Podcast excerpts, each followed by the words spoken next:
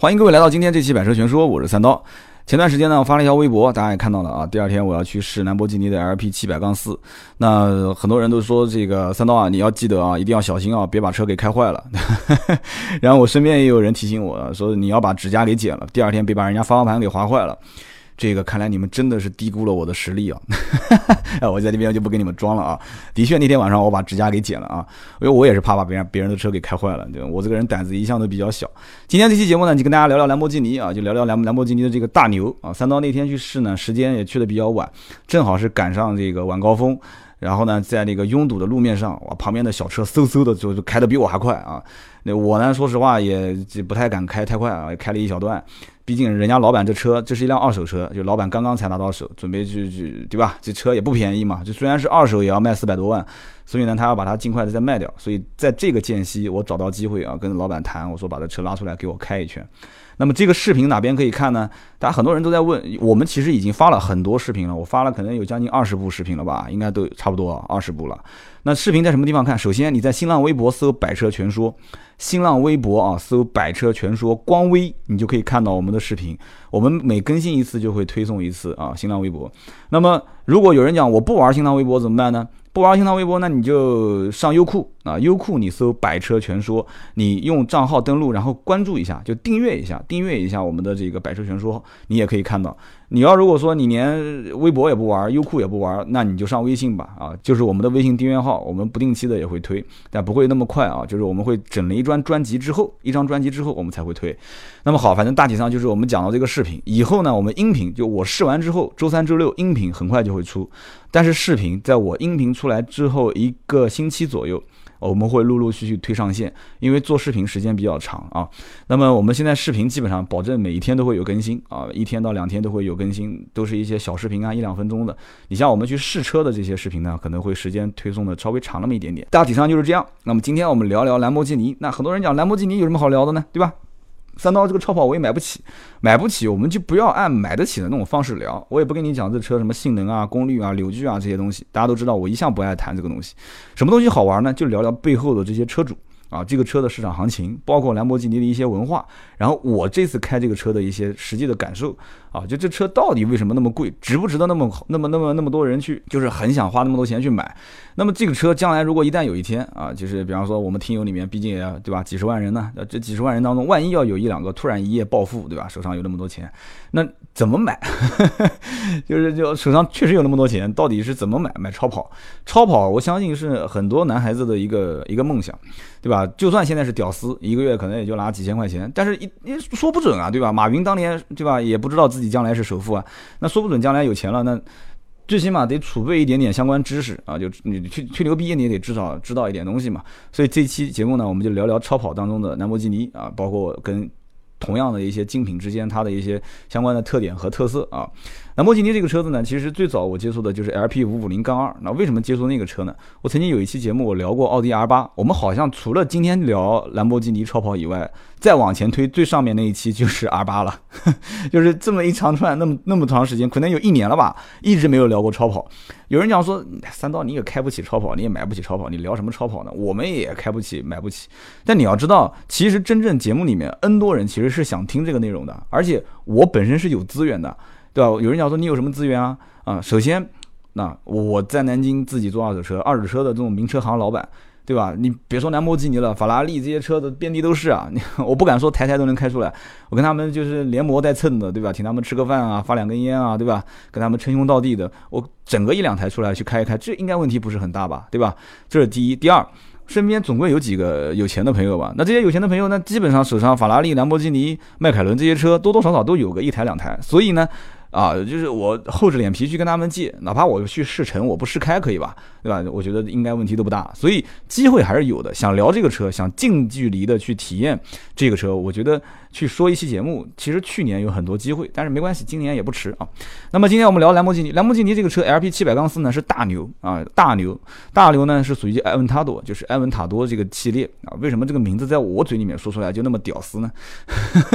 这个杠二杠四是什么意思呢？就是两驱四驱的意思。，LP 七百只有四驱。但是以前的我们所知道的老款的盖拉多，就是就是之前已经停产的盖拉多，盖拉多里面呢，它是当时有两驱的版本啊，两驱的版本叫做 LP 五五零杠二。那五五零杠二这个车为什么当时我了解的多一点呢？因为那时候我卖 R 八，我卖 R 八的时候，很多车主就是从兰博基尼的 4S 店和法拉第 4S 店灌完之后才会到。说哎，我去看看奥迪吧，就是没有把奥迪 R 八当成自己的首选，很多客户都是这样，但是最后都是。拜倒在我的这张嘴下啊！啊，现在讲起来还有点兴奋啊，确实是这样子的。所以，我我后来慢慢的跟兰博基尼、跟法拉利、跟迈凯伦的好多销售顾问现在关系都很好。嗯，就是因为当时他们很多客户看完兰博基尼、看完迈凯伦、看完玛莎拉蒂之后，看完法拉利之后，然后就客户后来就不联系了。然后过了一段时间，就开着 R 八到法拉利 4S 店说：“呃，我下面一辆车准备换法拉利啊，准备换玛莎拉蒂 啊，一般。”阿巴换玛莎拉蒂的还比较少，我下一辆车换法拉利，我换下一辆车换兰博基尼。所以呢，会出现这种很搞笑的现象啊。然后呢，他们那些销售就问说，到底奥迪出了一个什么样的人？就天天没事就签单签 R 八啊。就我卖了确实很多辆 R 八。那因此呢，就是我当时就想了解这些兰博基尼啊、法拉利啊这些车。所以五五零杠二当时我就有了好几次机会啊，不管是去参加他们的这种试驾啊，还包括去有车主的车啊。最后我也有没有卖成 R 八的嘛？最终买了兰博基尼的，我会去看看他们这辆车。那 LP 五五零杠二的，当时我最能让客户信服不要买它的原因，就就是这车本身是两驱的嘛，对吧？五点二 V 十虽然也是兰博基尼，但是这就是一个机头跟凤尾的问题，对吧？奥迪 R 八这个车停在奥迪的 4S 店，你要知道奥迪 4S 店都是什么车啊？都是什么 A 四啊、A 六啊、Q 七啊，然后停在那旁边，结果一辆超跑 R 八放在那个。对吧？高光展台上面那个展台都是像那个镀铬一样的那展台，然后旁边还有围栏围起来，然后对吧？别的人都不给看，然后这哥们儿过来以后说我要买 R 八，哎，你把那个围栏拉开来之后让他进去，然后旁边还有很多买奥迪的车主盯着他看，就他那种感觉是不一样的，对吧？你再帮他捧一捧，所以呢，就是他会觉得说我买 R 八是我已经把奥奥迪这个车系买到头了，但是我买兰博基尼五五零杠二，那也不过才是兰博当中的最低配最低配，那兰博基尼当中的屌丝开的车。所以呢，LP 五五零杠二当时售价还不便宜，卖三百多万，就是当时优惠幅度也不是很大，所以后来一路大降价嘛。兰博基尼的五五零杠二为了当时去杀奥迪 R 八的车主，这个其实有点感觉自己人打自己人的这种感觉，最后也是拉到两百多万嘛，两百多万就可以买得到。所以五五零杠二当时 N 多车主最终都是选 R 八，但是有人讲说，那当时盖拉多也不是这一个型号啊，对啊，对，也有啊，LP 五六零杠四、五七零杠四，但太贵了。对吧？五六零杠四快四百万，三百九十八，然后五七零杠四应该是四百九，对吧？这两个车的价格太贵，所以很多人不会去考虑。有这个钱直接上法拉利了，谁还买兰博基尼的这个型号呢？对不对？这又不是大牛。你说大牛嘛？埃文拉多当时其实以前还出过一款叫做那个英文我不太会读的，叫 Murcielago 是吧？Murcielago 啊，就是 M U M U R C R E L A G R O 啊，L A G O 啊，Murcielago 那个车子当时也只不过就是限量版，有些人关注啊，也是太贵了。说实话，确实太贵。那时候土豪。基本上在北京，我看过有有有几个土豪买过 LP 六七零杠四大牛 SV 的中国限量版。所以呢，其实不是说有钱就一定能买得了这个兰博基尼，你还得要有一定的实力和背景啊。这个是你一定能驾驭得了兰博基尼的背景。所以这个车的消费群体其实真的是非常非常小。兰博基尼自己讲，他们自己的这个 LP 七百杠四全球一共就产四千辆，但我不知道它真的是不是就产了四千辆啊？我也没在那个车上找到什么四千杠一、四千杠二，就是这种限量版的这种符号。但是，论我们身边的这些就是超跑俱乐部的这个保有量来看的话，的确，LP 七百杠四的保有量是非常非常少的。可能在一个城市里面，稍微大一点的城市里面，也可能也不到十台车左右啊。所以呢，这个中国又是兰博基尼的一个全球销量的大国啊。大家知道，整个的这种超跑，就以兰博基尼为例，一般都是在中东，然后中国，然后美国这三个大的国家，就大大的区域吧，就北美这三个大的区域，都是卖的非常好的。兰博基尼这个 LP 七百杠四呢，呃，怎么说呢？你要说性能，那完全没得说。这车两点九的百公里加速，那我只能说它不是开得太快啊，是飞得太低。这个车当时有一个视频在网上是跟啊 F 十二的战斗机在飙飙起步，那飞机都已经飞起来了，那个车它跑得比飞机还快。大家知道飞机起步肯定是很慢的嘛，然后慢慢慢慢慢慢速度上来之后开始啊就飞起来了。兰博基尼一顿咆哮，然后哇，那这看就把飞机给超了啊，然后飞机飞起来，兰博基尼还在地上。所以这个车它所有的流线性啊，它所有的一切都是为了让它能紧贴地面啊，你千万别飞起来，兰博基尼要飞起来就头疼了。所以这个车我当时开 LP 七百杠四的时候，它前面有一个可以翘头的工作啊，为什么可以翘头呢？它前面有一个它有一个液压杆啊，有一个液压机构、液压抬升装置啊，液压抬升装置可以让前面的这个前轴。提高四公分，它本身离地间隙非常非常低，一共就十公分嘛，就一共十公分，所以它可以前面再提高四公分，这样的话，让我们的你如果看到有一辆兰博基尼在路上开，感觉怪怪的啊，那就说明这个车主是把前面的这个前轴抬起来了啊，抬了四公分，那么前面也就是十四公分，后面是十公分，那不就相当于是抬着头开嘛？那这有个什么好处呢？就是过一些减速坎啊，或者实在是太低了过不去了，那就只能，对吧？只能是抬着头去过。所以呢，这是它的一个特色。那我当时在开的过程当中呢，这车本身有三种模式啊。就上车，说实话，这你要如果没有人教你，这车你估计一上车，连你进去之后怎么开，怎么你进去你知道怎么进吗？门把手一拉，这个剪刀门、蝴蝶门一开你就进了。但进去之后你要想出来。真的，你估计连把门把手你都找不到，你拉半天拉不到，不知道在什么地方，这很正常。包括我第一次上兰博基尼的那个，当时是五五零杠二的时候，我也是啊，想开窗户跟别人聊天聊不起来，我不知道在哪边按窗户的那个升升降键啊，就全部都是在中间嘛，就像战斗机一样的啊。然后当时后来我学会了啊，原来是这样，会一次不就好了嘛，对不对？包括你上法拉利，你不知道按 start 键在什么地方；比方说你上保时捷，你不知道插钥匙在什么地方插，都很正常嘛。慢慢慢慢就学会了嘛。屌丝总归是有第一次，所以你看第一次我去开 R P 七百杠四啊，还算好，我提前做了功课，没有出太多笑话。那以后这个车如果有一个人开辆七百过来，钥匙给我说，哎，三刀这车丢给你，你帮我去停一下。他本来是想嘲笑我一下啊，就上车你又不会开，又不会怎样的啊，结果发现我轻车熟路，哎。这个对吧？这这不就心里面那种满满的装逼的满足感就到了嘛？哈，所以说这不会开去看看，不会看去摸摸啊，多多少少你要知道一点。所以你像这个车，当时我上路开的时候呢，我一上路一看，哎，三个模式对吧？一个叫 Strada，一个叫 Sport，一个叫 Corsa。那这三个模式是什么呢？一个呢就是道路普通的驾驶模式。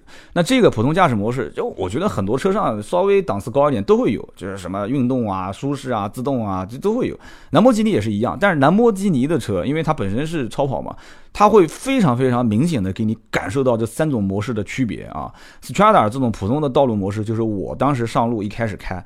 因为我怕我驾驭不了这种怪兽啊！你的车七百匹马力，你平时开才多少，对吧？才平时开才多少匹马力的车，对吧？能上到两百多匹就已经算是小钢炮了啊！就是我们驾驭不了那么大马力的车，所以不要一上来很牛逼的样子，挂直接上赛道模式，油门踩一踩。我跟你讲，所有的在路上看到那些超跑，什么撞车事故啊，什么打漂啊，什么那天我去开的时候天气还不是很好，路上还有点湿滑，所以。如果一上来我直接上 Corsa，C O R S A，这是一个意大利文，大概就是赛道的意思啊，就 Corsa，C O R S A 是不是读叫 Corsa？哎，不管了，就这么读了。如果要是开这个赛道模式的话，那这种疯狂模式，对，很爽。你踩油门的时候，哇，整个的那个排气声浪，那你啊，然后降档补油的声音，对吧？然后号称官方讲换挡速度十五毫秒。啊，这有点吹牛逼了，我不太相信啊，因为你看，大家如果去研究过法拉利、看过法拉利赛事的人都知道，法拉利的这种波箱换挡速度多少毫秒啊，对吧？能差不多在四十五十毫秒就已经很牛逼了，是吧？而且本身兰博基尼这一次用的是什么发动机呢？啊，就变速箱呢，它用的是 RSR，ISR 这个变速箱也是非常牛逼的，意意大利的叫格拉齐亚洛吧，好像叫格拉齐亚洛。我当时在视频里面，我也我也我也说到这一个关于变速箱的一个讲解，但我估计被剪辑师给剪掉了啊。格拉西亚洛这个公司本身就是专门为像阿斯顿马丁啊、兰博基尼啊、法拉利啊、玛莎拉蒂这种公司提供变速箱的。它本身做 DCT 双离合变速箱和序列式变速箱就很牛逼。你像我们今天讲的这个就是 AMT 序列式变速箱，所以你像兰博基尼的这一个叫 RSR 的变速箱，就给你感觉就很冲很冲啊！就你哪怕就是用 Strada 普通的道路模式。啊，最温柔、最温柔的模式去开，每一次换挡都是就像有个人在后面踢你屁股一脚，梆，然后你就每一次换挡，梆，就踢你一下，这种感觉你知道吧？所以呢，这个车子呢，你要如果用普通的道路模式开，你上来刚开始先慢慢上手，我觉得是挺合适的啊。换挡速度也比较慢，油门响应速度也比较慢。但是我指的比较慢，大家别认为说是开一个普通家用轿车，啊这好歹也是一辆超跑啊。然后它的排气系统呢，阀门也是关闭的，所以开起来声音是比较轻啊，比较轻。我只是说比较啊，大家记住啊。然后呢，转速呢也是到了一定程度之后啊，你确实想要性能一下啊，想要去疯狂一下，它才会把阀门开启，给你听到一定的咆哮的声音。发动机。比较安静啊，但是你要如果一点 Sport 模式，那整个声浪就变样了，就啊啊就上来了啊，油门也变得很犀利啊，换挡速度也很快，那这整个车就就就像一个就像一根箭一样，就不停的往前窜窜窜窜窜啊。然后这个时候我不讲嘛，我说这个车刹车磨损，刹车磨损肯定很厉害，但是没关系啊，他知道你刹车磨损厉害嘛，所以给你配的是陶瓷刹车盘啊。陶瓷刹车盘有一种说法是车开坏了。刹车盘都不用换，啊，几乎就没什么磨损啊，你就尽管踩没关系啊，尽管踩，用南京话讲就照死踩没得事啊，照死踩。然后呢，其次就是刚刚我讲的这个赛道模式啊，就是 COSA 赛道模式就是用我的话讲就是疯狂模式啊，它。官方吹牛逼说啊，官方吹牛逼讲说这个车的赛道模式换挡速度可以到十五毫秒啊，而且默认是手动模式换挡啊，手动模式换挡我们就不用讲了。然后呢，每一次换挡就你看油门叭打打哒，就是我刚刚哒的这个声音就是换挡啊。这个这个切换的声音，我看有个老外当时讲说就像开枪一样的啊，这不能说脏话，那个剪辑师得把我刚刚那一段给逼掉。就你人一兴奋啊，就会暴露本性啊！就我平时生活中可能开心起来会带点脏字啊，所以每一次换挡这个梆梆梆梆那种感觉就特别爽，你知道吧？所以这个 Cosa 赛道模式就会默认让你切换成手动模式驾驶啊，你就别再用自动模式驾驶了啊。那么因此我当时在试的过程当中呢，啊，我试了一个普通版本的道路驾驶模式，试了一呃试了一个这个 Sport 运动模式。运动模式，我只是也就是想听听看它的声浪啊啊！我这个胆子比较小，没用这个赛道模式。结果老板当时就不爽，老板说没事，我来开。结果他用赛道模式，呃，当时那个脑袋敲后面的这个座椅，敲了我他妈都很疼啊！啊，梆梆就直接敲。他每次一，你根本就没有办法，你你没有办法去控制你的身体，你知道吧？你坐在你的副驾驶上面，只能随着这个车子的晃动啊，随着每一次换挡的冲击跟到甩头啊，就是甩梆梆，然后里面听的还是社会摇。当时说你要分开，分开就分开啊！所以当时这个视频应该放上来，结果也被剪掉了，也被剪掉了。我所有好像坐在副驾驶的都被剪掉了。那你说什什么叫驾驶乐趣呢？啊，我们平时其实大多数人只是把车当成一个代步工具啊。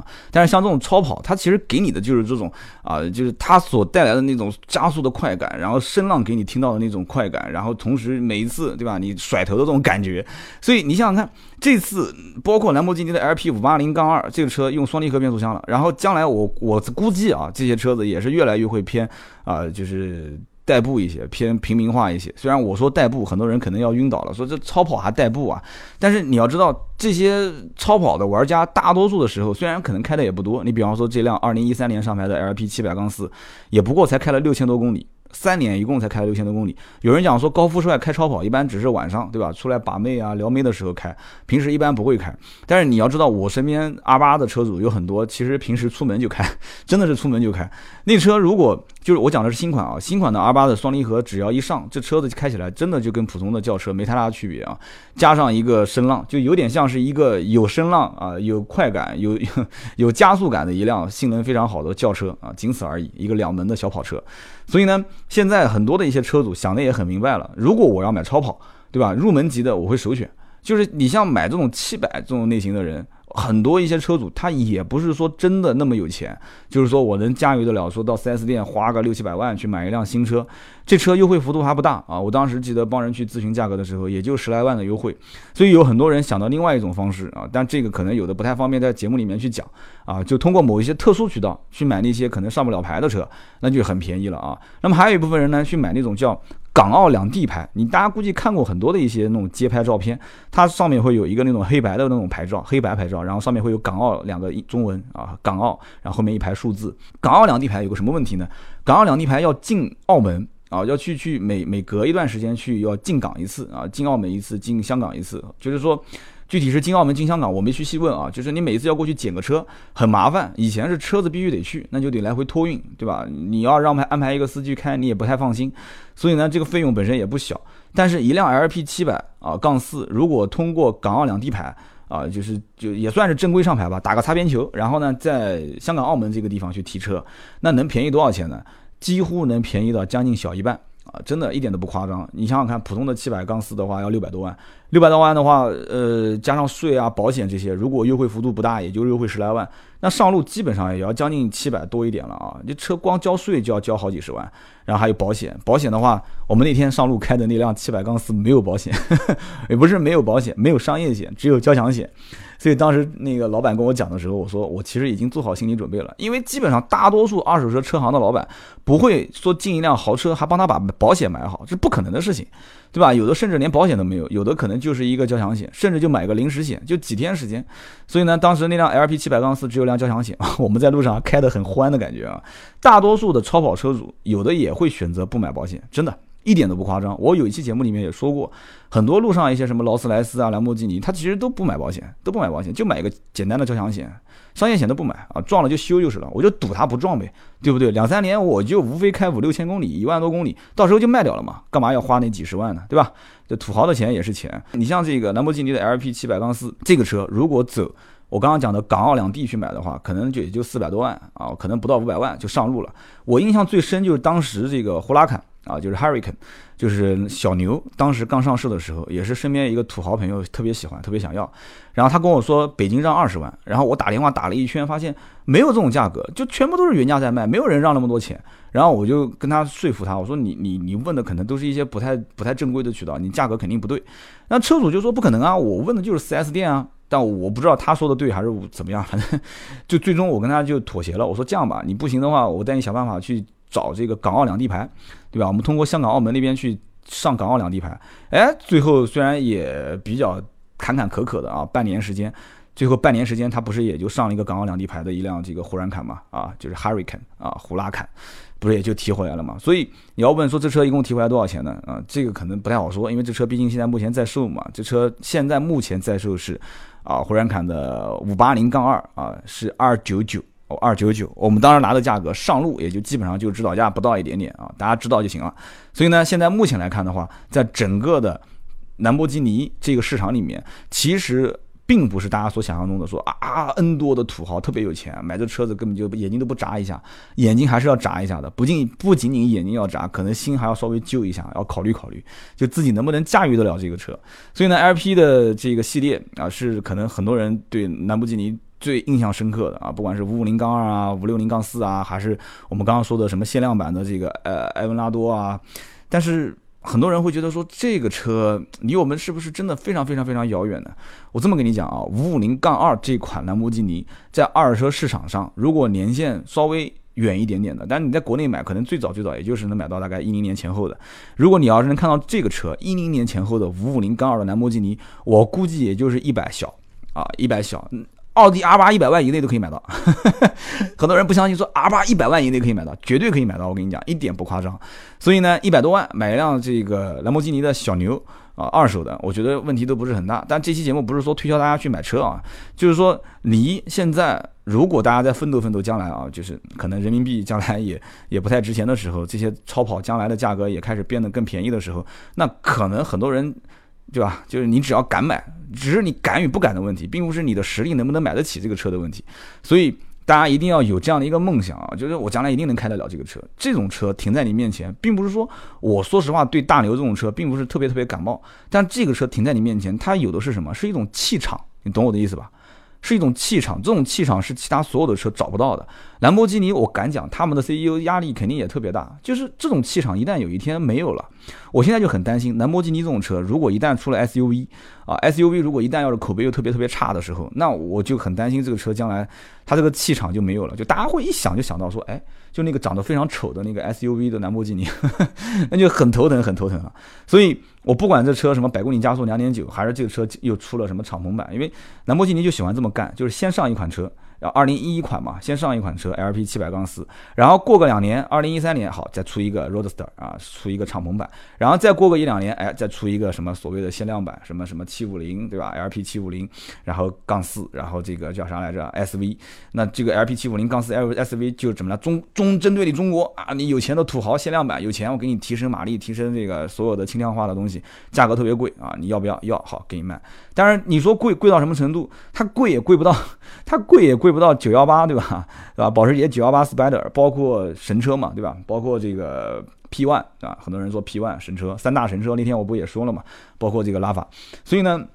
兰博基尼在神车这一级别里面呢，它还暂时没有造出来。很多人也在问说，哎，兰博基尼将来会不会做，就像这种插电式混动啊，这种纯电动啊，超跑？兰博基尼的官方就现在已经卸任的 CEO，他就说啊，温克尔曼就讲说，我们暂时没考虑过这个事情啊。那还有人就问他说，哎，那如果以后大家都做涡轮了，对吧？都是都是代替的，对吧？就是 twin turbo 啊，就是双涡轮啊，你你会不会将来也做涡轮啊？还是坚持做自然吸气啊？这哥们呢也没说说哇，我坚持做自然吸气，将来老子不做涡轮，他也没说。他说这个看看到时候市场反应，对吧？然后然后又有人问啊，这个那个的，就是偏舒适啊，或者怎样啊，是不是更平民啊？就兰博基尼其实还是一个相对来讲蛮牛蛮牛嘛？为什么说它是一个蛮牛呢？就这车本身的攻击性非常强。气场很强，这车放那个地方你就知道，哇，就很牛逼。车主果然不一般，车主果然不一般。那很多人就会知道，这东西你要想驾驭得了一样不一般的东西，就是完全跟周围的这些车造型也好、性能也好都格格不入的。那你首先你的背景、你的这个驾驭它的能力啊，包括开车的能力，包括你的社会背景，包括你的。钱财 啊，就你的财富能力，你都得要达到这个层次啊，你才能去说买一辆兰博基尼。倒不是说你有钱，家里有个两千万，对吧？对吧？拆迁安置房就拆了五千万啊，你说我拿个五六百万买辆兰博基尼七百杠四吧，这个你，我劝还是不要这样子的。不行，你你去你去庙里面问问啊，你去庙里面问问能不能开。这个呢，我记得当时有一年我看这个 Top Gear 的时候啊。这个詹姆斯当时也在聊这个车，他当时试的那一款还是也是大流，就是我刚刚说那个英文我读不太出来，那个叫 m a s i 呃 m a r i c i n a g o m a s i n a g o 哎，就就大概就这么个意思吧。当然他不是试的那一款嘛，那款车好像在国内不多，因为国内基本上就是我刚刚说的那个，就是 LP 六七零啊，六七零杠四 SV 中国限量版。他当时试的那一款，就是 Top Gear 的主持人当时试的那一款，就是 LP 六四零。啊，LP 六四零当时应该是也是六点五 AMT 的变速箱，是六百七十匹马力吧？应该我没记错啊，十二缸。那个车没有做轻量化，因为大家知道你要看那个超级工厂 Discover 的超级工厂，兰博基尼的这个 CEO 当时有个专访，很牛逼，真的很牛逼。为了造这辆车的车身框架，不是为了造这辆车，是为了造这辆车。的车身框架就是为了做轻量化车身，在全球它找不到一个车间能做得了这个。啊，就是铝合金材质加碳纤维材质的车身框架。啊，碳纤维材质加铝合金，包括迈凯伦也是，迈凯伦的 4S 店里面就会放一个哇，全碳纤加铝合金材质的那个车身，就为了造这个车身专门造一个工厂。因为我进不到货啊，没有人会造，那怎么办？那我就自己建个工厂，为了造这个车身造一个工厂。所以用用兰博的这个话讲，就是要把车辆造到极致，而且尽量不妥协啊，就任何的地方不妥协啊，线条也不妥协啊，排气声浪不妥协，任何的内饰各方面我都不妥协。那因此就造了一个这么贵的车，但是你说贵也贵不到像我刚刚说的三大神车这个级别。所以这就是我们试的 LP 七百啊，三刀聊的不好，也没聊到太多的一些具体的数据啊，包括一些什么文化啊、内涵啊这些。但是我希望能是一个大家听到还是跟其他的车评人不太一样的一个节目啊，包括这个车子里面，其实很多东西我一直想继续往下聊。我第一个喉咙有点累了，二一个我们本身有视频，视频里面我也有很多的一些详细的讲解啊，包括什么门把手是塑料的啊，包括里面很多可以定制的啊，碳纤维的一些材质啊，包括一些，比方说兰博基尼专用的一些缝线啊，或者一些菱形的缝线、真皮座椅啊，包括很多很多东西。定每一样东西价格相当昂贵啊，相当昂贵。有人不是讲吗？就是兰博基尼没有没有没有就很，我在车上连放手机的插槽都没有啊，没有没有一个地方可以放东西的。我是把手机放在我的脚垫上面的，然后一脚刹车，手机就飞到后面去了。所以很多人讲说兰博基尼的 LP 七百杠四这个车，呃，有人讲说是限量四千啊，但我没有去验证过，说每一辆车其实都不一样嘛，就是配置是可以选的。那么。这个我觉得也没什么好炫耀的。你像保时捷，今天我还有个客户在跟我谈，说要买保时捷 Panamera 的2016款新款。那我问了好多家，他要四驱版本的，四驱版本有三个配置，然后这三个配置还可以再配出不同的配置，这也没什么好讲的。就是将来的车辆会越来越个性化，而且大家没有发现，兰博基尼的这种像战斗机机舱的这种这种操控按键和这种。驾驶的这种感觉已经开始慢慢的平民化，很多车上现在开始都已经陆陆续续的用这样的一种啊按钮的排布局的形式啊按钮的排版的方式，然后中控的这样的一个布局。所以超跑它，我个人有种想法，就是超跑它有的时候呢，就是一种车辆未来的一个发展的方向，它是一种趋势，然后慢慢的在这一个群体里面，从超跑开始落到寻常百户家，落落到我们普通的家用轿车里面来。那么好了，今天这期节目呢，我们聊了将近三十分钟啊，就聊了一款车，叫兰博基尼的 LP 七百杠四，也说了很多的跟兰博基尼、跟我以前卖超跑啊、跟法拉利啊、跟迈凯伦啊这些车相关的一些故事。那我希望能成为一个比较特别的啊，就是你所从来没听过的这些兰博基尼相关故事的这样的一期节目。那希望大家觉得节目好呢，帮我推广推广，转发转发，然后给身边的一些车迷朋友啊，甚至身边的一些兰博基尼车主啊 去听一听。那么我们的视频在什么地方可以看呢？啊，新浪微博记住搜“百车全说”，光微我们会推视频。然后今天聊完兰博基尼，我们一个星期左右就会把视频放上去。平时也会有更新我们其他的一些车辆测评啊，不是说我们讲了超跑之后，以后一直都说超跑，超跑是我们的一个甜点啊，是我们的一个加餐啊。我们动不动可以去找一些好玩的车给大家去看一看啊，比方说我们会找一些什么不二八四的奔驰啊，我们找一些阿巴斯啊啊，找一些什么乱七八糟的一些不太常见的车给大家去玩一玩。那么平时我们还会讲一些实用的车型，大家想看什么车，想听什么车，想让三刀试驾什么车，你都可以发消息给我，新浪微博啊，不要忘记关注我们的百车全说。那么同时呢，优酷啊，在优酷搜索“百车全说”，点击订阅啊，我们将来更新你就会第一时间收到消息。那么好，今天就聊这么多，我们下一期接着聊。